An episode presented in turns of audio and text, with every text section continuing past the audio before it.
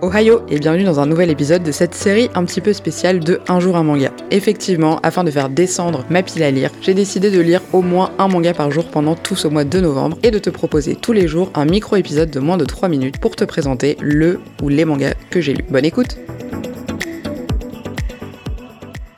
Le manga dont je vous parle aujourd'hui est un manga qui a pas mal fait parler de lui au moment de sa sortie. Enfin, en tout cas, moi je l'ai vu partout sur les réseaux sociaux, notamment beaucoup sur Instagram. Et donc, euh, je vais vous en parler aujourd'hui puisqu'il faisait partie de, mes achats du mois de, ce début de mois de novembre. Et il fait partie des trois euh, mangas dont j'ai euh, entendu parler encore et encore. Et du coup, qui ont attisé ma curiosité. C'est chez Pika Édition et il s'agit de Ton visage au clair de lune, le tome 1 par Mika Yamamori. Et c'est l'histoire de Yoi, donc Yoi qui est euh, une jeune fille qui a des traits euh, masculins et qui est très euh, élégante et lancée avec une voix assez grave, assez basse. Et du coup, tout le monde oublie que c'est une fille et elle est surnommée dans son école le prince. Et elle a énormément de succès parmi la gente féminine. Alors, ce qui est toujours assez étrange dans certains mangas japonais, c'est les relations que peuvent avoir les filles entre elles, qui parfois ont tendance à laisser croire que c'est des sentiments amoureux, mais c'est parfois juste simplement une grande admiration, puisque en l'occurrence dans ce manga-là, c'est une fille et c'est les filles qui s'intéresse à elle. c'est assez, assez, spécial. Sauf que du coup, Yoi, donc est surnommée le prince, elle est assez timide, assez réservée par rapport aux gens de, son école. Et un jour, suite à un malentendu, elle va tomber sur l'autre personne qui est surnommée le prince dans leur lycée, sauf que là il s'agit d'un garçon qui s'appelle Ishimura et qui est aussi extrêmement beau. Donc c'est la rencontre des deux princes du lycée ensemble, donc l'un qui est un vrai garçon et l'autre qui est euh, une fille. Forcément cette rencontre va être un peu euh,